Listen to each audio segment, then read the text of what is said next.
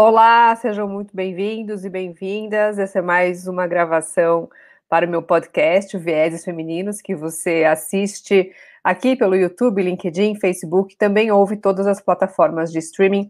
Já faço o convite para você que assiste pelo canal, faça a inscrição aqui no canal, curta esse vídeo, compartilhe com essa rede para você que assiste nas redes sociais também, interaja aqui conosco.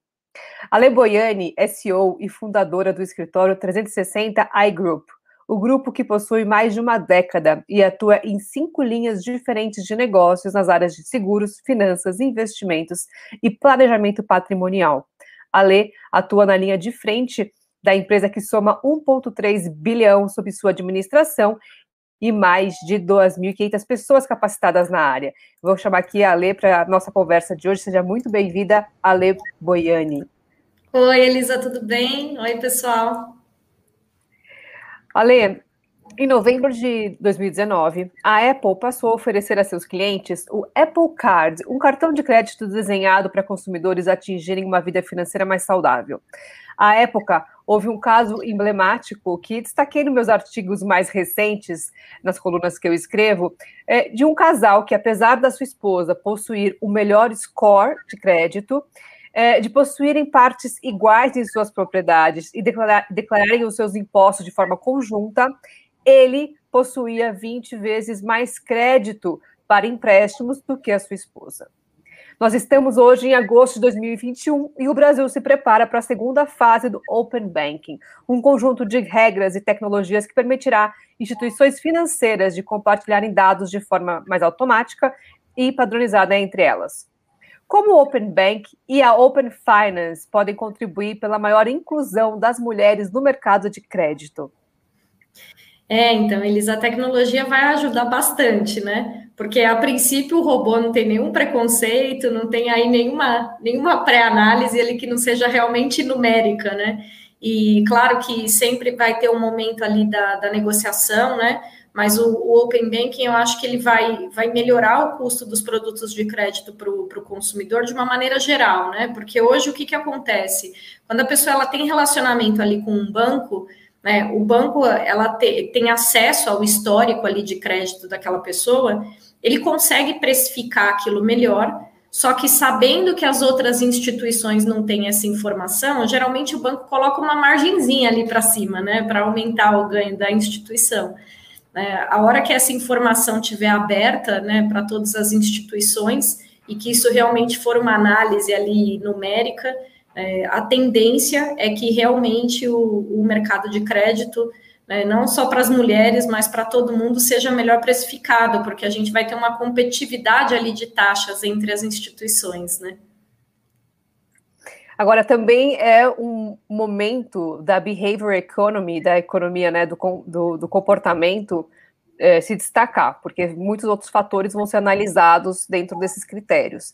E a gente sabe que a análise de dados fria, simplesmente fria, né, por base dos robôs, é uma, uma análise já enviesada por conta dos próprios dados. Os dados que estão hoje disponíveis já são dados é, mais, digamos assim, viciados para algumas classes privilegiadas. Na sua visão, Ale, como é que você e a sua experiência podem contribuir para uma análise que seja mais equânime, mais justa, e aqui nesse espaço, né, quando a gente fala de vieses femininos, que também privilegie as oportunidades para as mulheres? É, o ideal é que seja ali realmente uma pré-análise, que é essa que vai ser ali, né, tecnológica, mas nada substitui a conversa, a negociação ali com né, com a gerente, com a pessoa que estiver cuidando efetivamente do cliente, da conta, né? Porque a gente atendendo né, no, no mercado financeiro o, o, cliente, você acaba criando uma relação ali muito pessoal com o cliente, porque você vai entendendo ali né, das pessoas o que, que elas têm de objetivo, o que, que elas têm de receio, o que, que elas têm de, de sonho. Né? Então, o fazer parte disso, ajudar a construir é, é muito legal, né? E aí isso isso a tecnologia não faz, né? Que é esse tete a tete que é totalmente diferente, né? Sem dúvida. E muito tem se falado sobre as mulheres, né, em mercados que antes eram liderados por homens. E o mercado financeiro é um deles. Eu, eu atuo bastante no mercado imobiliário, também um mercado muito masculinizado, assim como o financeiro. Essa discussão veio à tona mais recentemente, né, quando a Anitta foi indicada como membro do conselho da Nubank, depois outras instituições seguiram essa tendência, mas basta olhar é, para essas mulheres à frente das instituições e do, das empresas desse mercado para a gente saber que existe ainda uma enorme diferença. Na sua visão, Ale, como é que pode se exercer uma liderança mais feminina no setor financeiro? E o que, que isso traz de benefícios? Bom, primeiro, assim, eu acho a Anitta maravilhosa, assim, né? Ela se empresariou durante muitos anos, né? E ganhou o mundo. E, e, a gente ouviu comentários ali, né? De ah, mas ela não entende nada de finanças. Se ela, com tanto de dinheiro que ela ganha, não entende de finanças, quem é que entende, né? Então, eu acho que assim, um desafio muito grande para a gente é não, é não se masculinizar, né? Porque quando a gente está nesse mercado, né, agora que né, eu sou CEO da empresa, o respeito ele vem meio ali né, de, de qualquer forma, né? Mas quando eu trabalhei em, em outras empresas, era algo que é, é, diferente, né, de você lidar ali, porque ou você é assediada ou você vira um dos caras, né?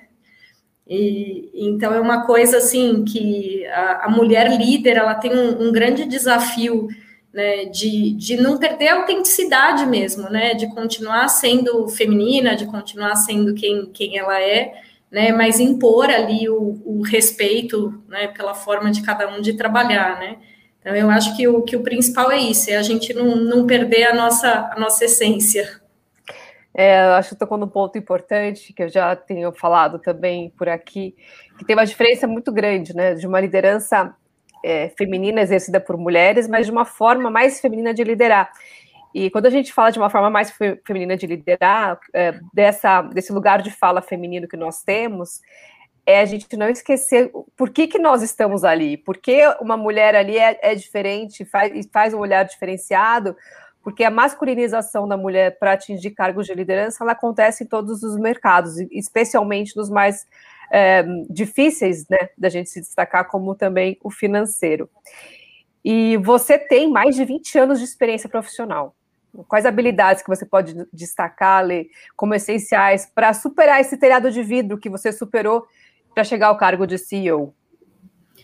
Bom, acho que é não levar as coisas no, no pessoal, né, não desistir nunca, né, ali essa coisa da, da, perseverança, de quando acontece ali algum problema, focar no resultado efetivamente do problema, né, e não ficar pensando, se martirizando do porquê que aconteceu aquilo ali, né, e a gente né, acaba criando uma casca, né, porque você vai tendo que ao longo do tempo ir tomando decisões difíceis, né, eu acho que é essa coisa do, do não desistir, né, de ser firme, de correr atrás, é é a característica que, que tem que prevalecer. Né?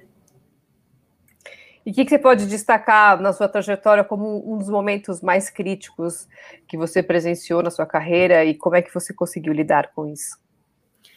Olha, para mim, assim, um, um, momento crucial foi a minha virada de chave, né? Foi a saída do, do CLT para resolver empreender, né? Então, eu trabalhava em, em um escritório que faz a mesma coisa que o meu aqui, é, ganhava bem, mas chegou num momento que eu não tinha mais para onde crescer dentro da empresa. Né? E aí, para você ter uma ideia, Elisa, eu pedi as contas com um ano de antecedência. Na época, eu conversei com o meu gestor, falei: olha, né, eu quero ir para o comercial, depois eu quero abrir minha empresa. E aí, eu fui guardando ali um dinheiro, porque eu tinha uma filha pequena, não podia correr o risco de, de não conseguir gerar receita, né? E aí, esse momento, que foi uns 16 anos atrás, assim, que eu é, sair de, um, de uma posição ali da, da minha zona de conforto, né, para no dia seguinte correr o risco de ganhar muito bem ou não ganhar nada, né, não foi uma, uma decisão fácil de tomar. É, você sabe que o empreendedorismo feminino é algo que tem crescido substancialmente até por conta da pandemia, né? Não por uma vontade, mas muito por necessidade. E acho que essas histórias e esses relatos, eles ajudam muito as mulheres que nos ouvem e que, porventura, estão nessa fase, né? De tomar uma decisão e de empreender. E até mesmo o, o, o home office e essa esse retorno aos escritórios que a gente tem visto, né, mesmo que ainda no ritmo mais lento, mas a gente já, já sente uma retomada desse ritmo de trabalho e muita gente não consegue administrar de volta uma rotina. Então, essas é, experiências compartilhadas de quem decidiu empreender são muito importantes para nossa audiência, para saber e ter inspiração daquelas que foram, ousaram e fizeram, né? Como é que foi essa sua esse seu, essa sua análise de, de pros and cons, de prós e contras, quando você decidiu fazer essa virada de chave na sua vida? Então, eu queria, assim, para mim alguns pontos foram importantes, né? Uma questão de liberdade, nem que fosse a liberdade de trabalhar mais ainda, né? mas de, de, conseguir realmente ali né, atuar de uma forma que, que eu achava a forma correta, de poder escolher com quem eu trabalho, de poder trabalhar com gente que eu confio, que eu admiro e que eu quero né, participar ali, que eu quero que cresça, que cresça junto.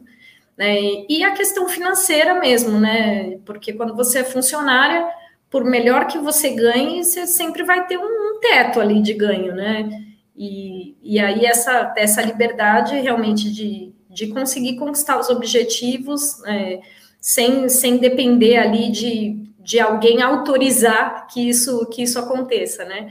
Porque trabalhar em equipe continua fazendo parte, acho que ninguém chega em nenhum lugar sozinho, é, mas é diferente quando você tem o poder ali da tomada de decisão ou quando tua carreira fica na mão de alguém, né?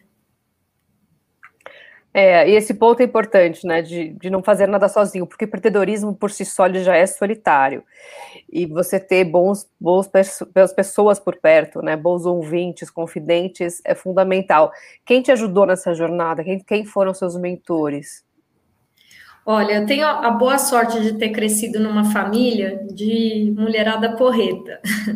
Assim, né, os meus maiores exemplos, né, são realmente na família, né? A, a minha avó, que né, me ajudou a me criar durante uma fase da minha vida, que está com 91 anos, veio do interior para cá sem estudo, tipo, estudou até a terceira série, e abriu uma loja e ela junto com meu avô construíram um patrimônio, né, ficaram quase 70 anos juntos, né, e, e, assim sempre foi um, um, exemplo de muita força, de muita garra. A minha mãe também, que morreu muito cedo, com 35 anos de, de idade, e que parecia que, que sabia que ia morrer cedo, porque ela criou eu e meus irmãos para a vida, né? Então, assim, ela sempre incentivou muito que a gente estudasse, né, que a gente corresse atrás dos nossos objetivos. Então, ela trabalhava durante o dia ali no, no escritório, à noite fazia crochê, tricô, bordado. Assim, eu não lembro de ver minha mãe dormir. Né? Então, os meus primeiros exemplos foram dentro de casa mesmo, né, na, na família, uma família com, com bastante mulher forte, independente. Né? E, e no mercado de trabalho a gente tem alguns bons exemplos aí, né? Então, tem uma é, uma empresária que eu gosto muito, que ela foi vice-presidente ali do, do conselho do. Ela foi vice-presidente do Facebook e agora ela faz parte do conselho, né? Não sei se você conhece a Sheryl Sandberg, que assim foi algo disruptivo, né? Realmente, o, livro que fala ali, a, a, biografia dela é bem legal, que ela conta algumas coisas assim. É, desse desafio de ser mulher líder, né? Porque a gente, quando é líder, é mandona, né? E homem, quando é líder, é líder e ela conta uma, uma história dos filhos dela brigando, né? A menina dela chorando que tinha sido chamada de mandona, e, e ela dando uma bronca no menino, falando que dentro de casa isso era palavrão, que ela não era mandona, que ela era que ela era líder. Né, e a presidente da, da Nasdaq, que é a bolsa de, de tecnologia americana, também assim, para mim é um exemplo, uma pessoa impressionante. Eu assisti algumas entrevistas dela e, e ela fala que ela acha que ela, que ela chegou lá até porque alguns obstáculos, algumas coisas ela não percebeu, porque ela estudou a vida inteira em colégio feminino, então ela nunca foi interrompida, ela nunca teve que pensar no que falar e se expunha tal ideia ou não expunha. E aí, quando ela foi para a universidade, que ela fala que ela começou a perceber que tinham algumas diferenças ali nessa convivência né, do, do homem com a mulher, mas que, que até ali era algo que para ela era, era totalmente natural ela se colocar, ela, né, enfim, se posicionar, né? E que isso ajudou muito para ela chegar onde chegou. Né? Ah, e que bom saber que nossa audiência está aqui super qualificada com o Henrique Anders, que bom, olha, o meu colega aí, nós somos da East Eastman, colegas de mercado imobiliário também. Importante que você trouxe várias é, menções né, de mulheres que são inspiradoras. Acho que a Cheryl, no livro Faça Acontecer, que é o livro que você citou, ele coloca é, muitos estereótipos dessa mulher líder em xeque. Porque quando a gente fala dessa visão sob a ótica da liderança Shakti, que é a base da minha formação, a gente tem uma interpretação muito equivocada das qualidades femininas quando elas são vistas pelos homens, né, com esse olhar pejorativo. Então, a firmeza da mulher é muitas vezes vista como uma arrogância, né?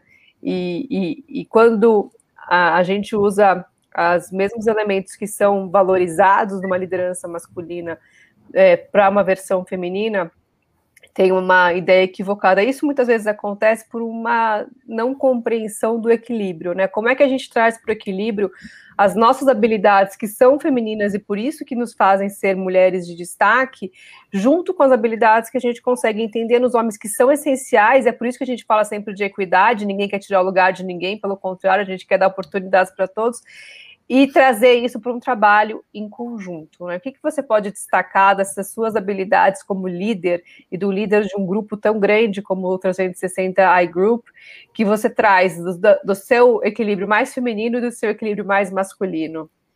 É, tem muita característica feminina, como, por exemplo, estar tá habituado a fazer várias coisas ao mesmo tempo, né, que, que ajuda demais no, no trabalho, né?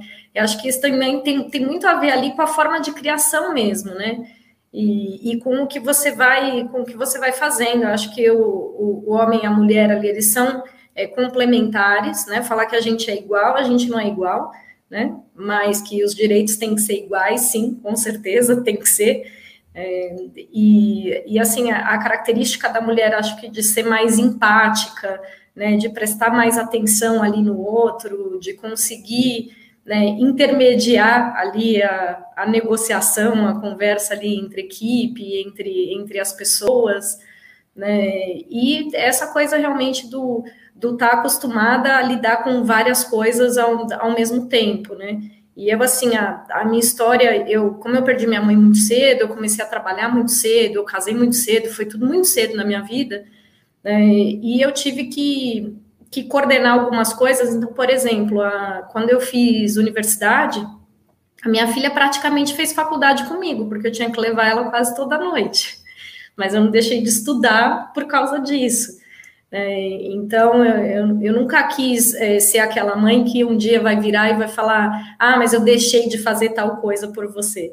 É, realmente dá para conciliar a vida pessoal, vida profissional, é, colocando ali cada coisa no, no, seu devido lugar, né, e tendo o tempo ali de vida pessoal separada, mas não deixar atrapalhar na questão da carreira, porque a gente é uma pessoa, né, um ser humano único e as coisas, as coisas ocorrem ali tudo junto mesmo, né?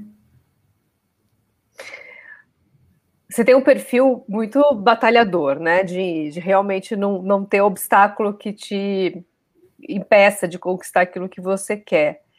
E esse perfil num, num meio tão masculino, como a gente já ressaltou aqui, que é o financeiro, por vezes você se coloca em situações é, de assédio. A gente sabe que as mulheres, cada vez mais, as mulheres que são as únicas, isso são relatórios de consultorias internacionais que já trouxeram, as mulheres que são as únicas nas salas de reuniões, são as únicas do departamento, são as únicas da empresa, são as únicas do conselho, são as únicas em diversos outros lugares. Essas situações, elas são situações que trazem o maior índice de assédio. Como é que você lida, lidou, como é que você encara o assédio no seu dia a dia de trabalho?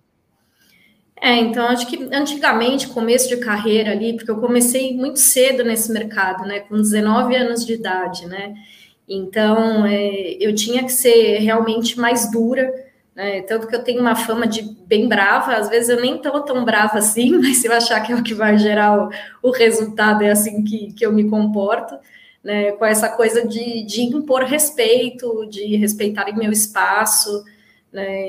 E que é isso é algo que, que ao longo do tempo eu fui conquistando, né? Hoje em dia, ainda bem, não tenho mais problema com esse tipo de coisa, mas, mas lá no começo da carreira tive, né? Tanto com essa questão do assédio, quanto com a questão de muitas vezes me sentir testada, assim, de ter sempre ser a pessoa que entende mais, que trabalha mais, porque né, além de ser mulher, era muito jovem, num mercado que né, você vai lidar com o dinheiro das pessoas, né? Você tem que passar uma confiança ali, uma coisa bem, bem mais forte, né?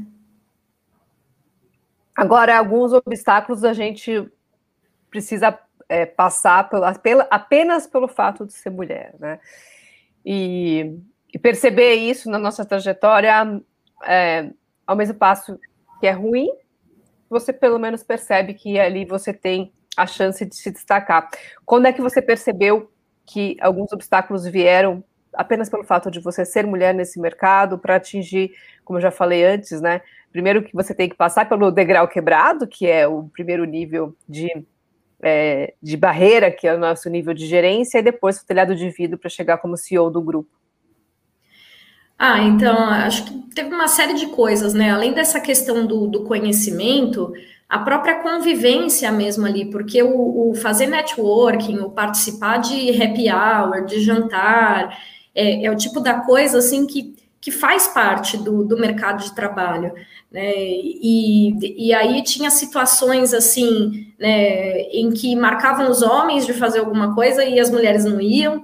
Né? E tinha situações né, realmente ali de assédio, de achar que porque você está lá né? Você não está querendo uma proximidade que tenha a ver com um profissional, né? Mas uma, uma proximidade diferente, né? Eu, como sempre, fui brava, né? Lidei, lidei bem com isso, assim, mas é aquela coisa, virei um dos caras, né? Então eles né, sempre lidaram comigo como se eu fosse, como se eu fosse um deles, né? E, e não sou, né? Então eu, eu falo, né? Mulher líder não, é, não virou um homem, né? É só uma, uma característica diferente, né? É interessante você falar isso, né? Virei um dos caras.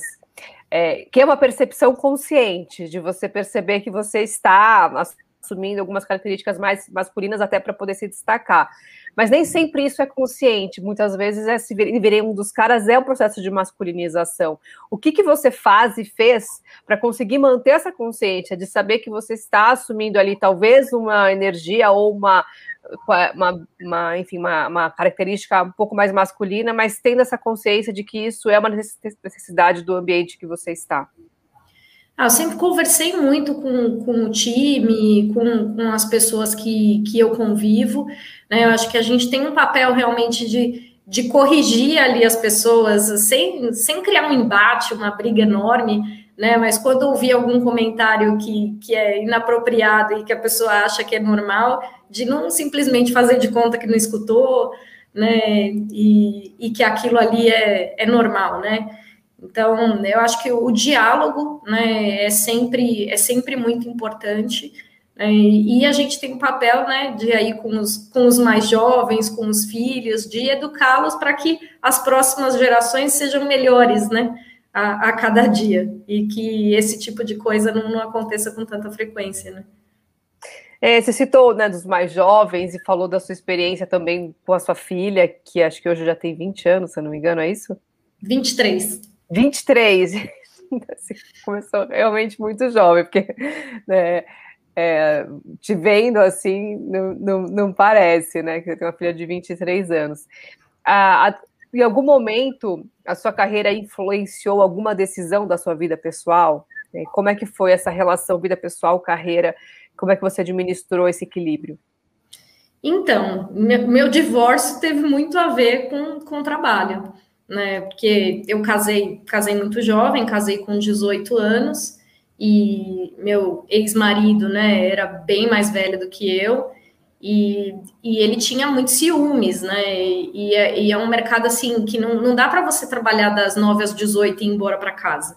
Né? Às vezes tem coisa para resolver, acontecem problemas, e, e essa questão também né, do, do próprio happy hour ali, do conversar, de estar com pessoas, participar dos treinamentos, isso era importante. Né? Então, assim, durante o dia eu já tinha um trabalho enorme para para ser respeitada ali, para virar um dos caras, digamos assim, e aí chegava em casa à noite né, e tinha que ficar dando um monte de, de explicação, né? Então era algo bem complicado, era assim, brigas diárias, né, por causa dessa questão de, de carreira era algo que ele não aceitava bem, até que chegou num momento realmente que, que eu tomei a decisão de separar. É, hoje a gente se dá super bem, né? Ele casou de novo, tem outros filhos, né? Mas na época foi algo que, que foi bem complicado, porque eu senti que ele estava me, me segurando, que se eu continuasse casada, que eu não ia conseguir crescer profissionalmente.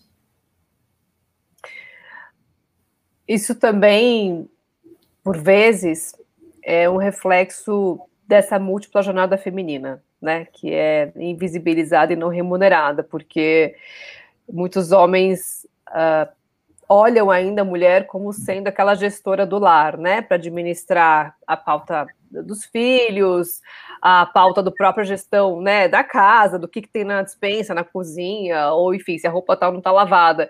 E quando você não tem essa cumplicidade dentro de casa, de fato, uh, as 24 horas são as mesmas, né? Tanto para o homem quanto para a mulher. E você tem que administrar essas horas dentro daquilo que você tem como prioridades, né? Então, eu te ouço é, e, e, e me identifico muito quando a gente fala quando, quando mulheres que também não conseguem administrar a vida profissional porque precisam ali ter que fazer uma escolha, né? Entre uma hora dedicada a um happy hour de networking ou então uma hora que precisa ali para administrar alguma questão é, do lar. Como é que você vê isso? E também eu queria entender um pouco da sua visão agora como líder, Ale. Como é que você traz isso para a tua forma de liderança, para as pessoas que vocês lidera, como que é a sua equipe hoje, se você coloca a equidade também na pauta das pessoas que estão hoje no grupo?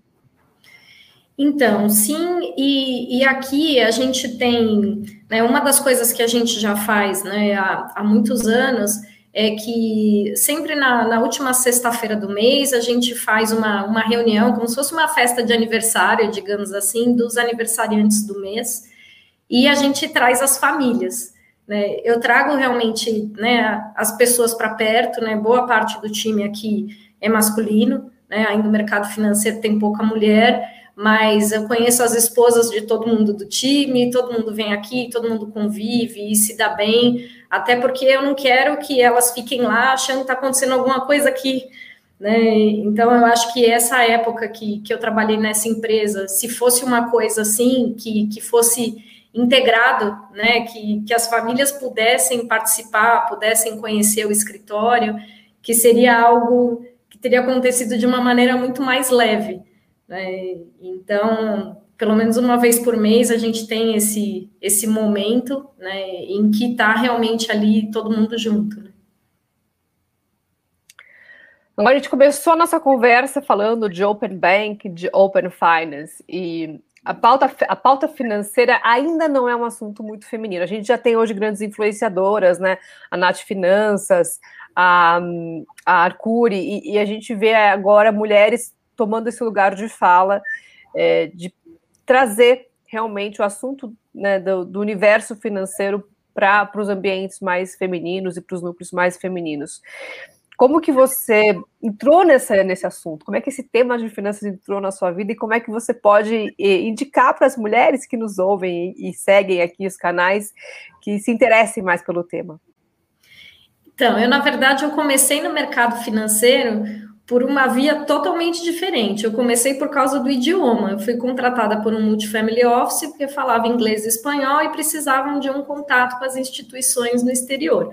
Eu não comecei por causa do mercado financeiro em si, né? Mas aí depois foi algo que entrou no sangue ali, né? E que, e que eu não, não consigo me, me imaginar fazendo outra coisa, né?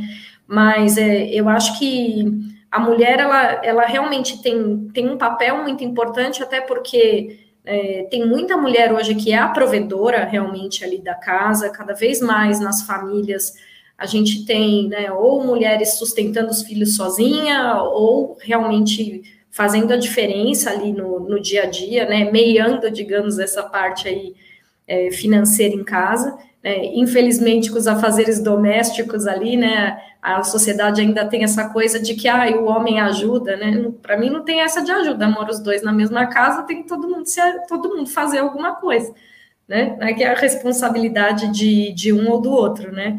E no, no mercado financeiro e, e, no mercado de seguros, o que, que eu percebo, né? Quando a gente fala de proteção, de cobertura, né, seguro-saúde, seguro de vida, que faz parte ali do planejamento financeiro, tem muita mulher.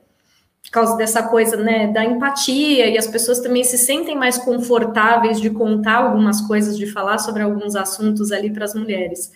No mercado financeiro, não sei se é porque tem que ser um pouco mais duro, mais rígido, mais objetivo, não tem tanto. Né? Mas eu acho que é uma oportunidade, assim, porque o mercado de finanças é um mercado para empreender, é um mercado para ser dona do próprio nariz. E, e, o que eu percebo é que, assim, muitas mulheres né, de, de sucesso, empresárias, conseguiram chegar lá porque abriram o próprio negócio, porque não porque foram promovidas para chegar lá. É, então, é um caminho em que a pessoa acho que ela consegue chegar onde ela quer, né, sem depender tanto da decisão de outra pessoa, né, e, e sim ali se, se organizando para fazer as coisas acontecerem. Então, eu quero muito que o mercado né, financeiro tenha mais mulheres. Outro dia eu estava vendo uma pesquisa né, de assessoras de investimento, não chega a 20% do, do mercado, é um número muito baixo. É, você tem razão. Eu estava outro dia, eu recebi outro dia uma ligação também de uma pessoa que queria vender um serviço financeiro e queria saber o que eu fazia, eu expliquei o que eu fazia, então ele quis me direcionar para uma gestora, né, de carteira. E eu achei interessante porque já mostrou que ele entendeu um pouco da minha mensagem.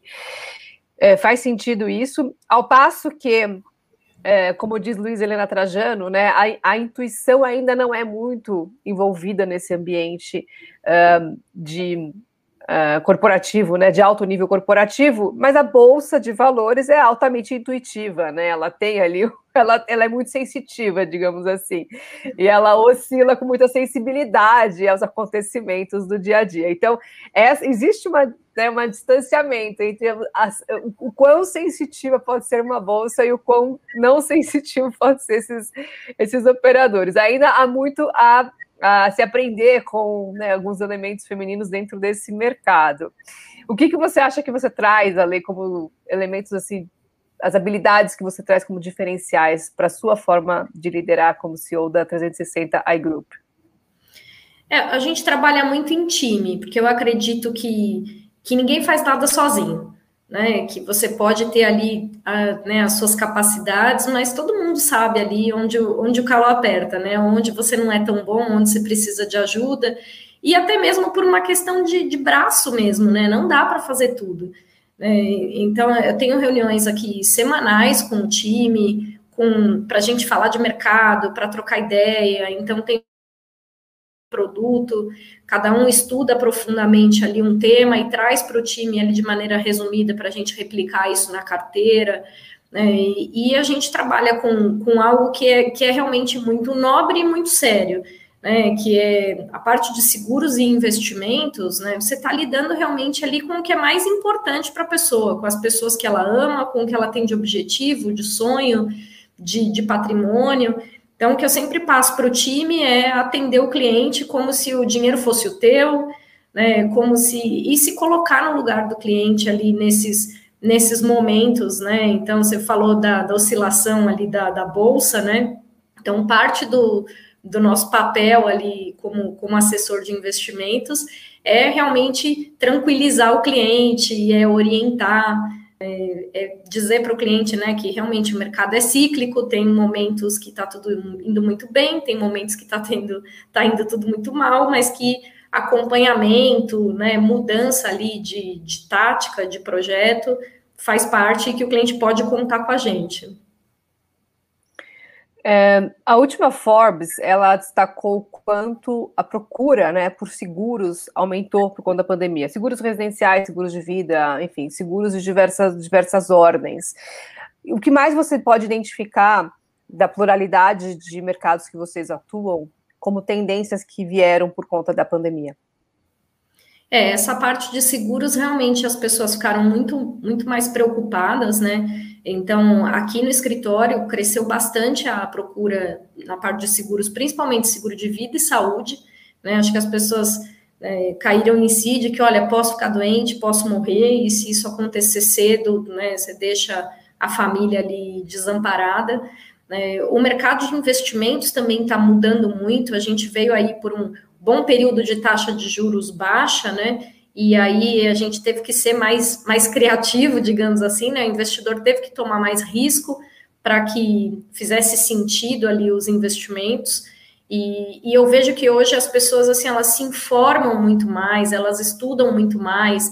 Então, se eu pegar 20 anos atrás, quando eu fazia reunião com um cliente, o nível de conhecimento que esse cliente tinha era muito baixo.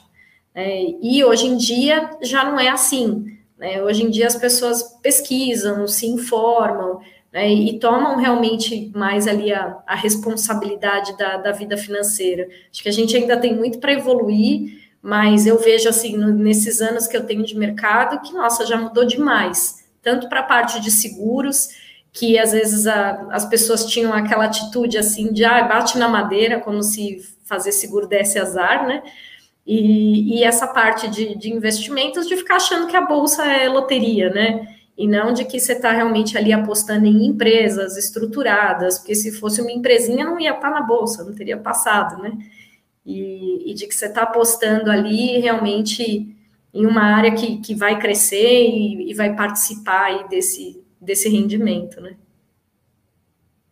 Perfeito. É, ter critério, né? Ter critério. É, se ficar aqui como dica, eu tenho o meu critério para minhas ações são sempre é, empresas que têm alguma é, iniciativa relacionada à equidade de gênero. Então já já é a minha premissa para as ações que eu, nas quais eu aplico. Acho que a gente tem que ter critério e saber de, né, o que, que a gente faz com o nosso dinheiro, para onde a gente está colocando o nosso dinheiro, o que, que a gente quer de transformação com aquele valor que a gente está ali colocando. Eu queria que você deixasse então uma mensagem final para quem nos ouve ou nos assiste, para a gente poder encerrar essa conversa com a Le Boiani. Obrigada, Elisa. Bom, a, a mensagem final é não desistam né, dos objetivos, dos, dos sonhos.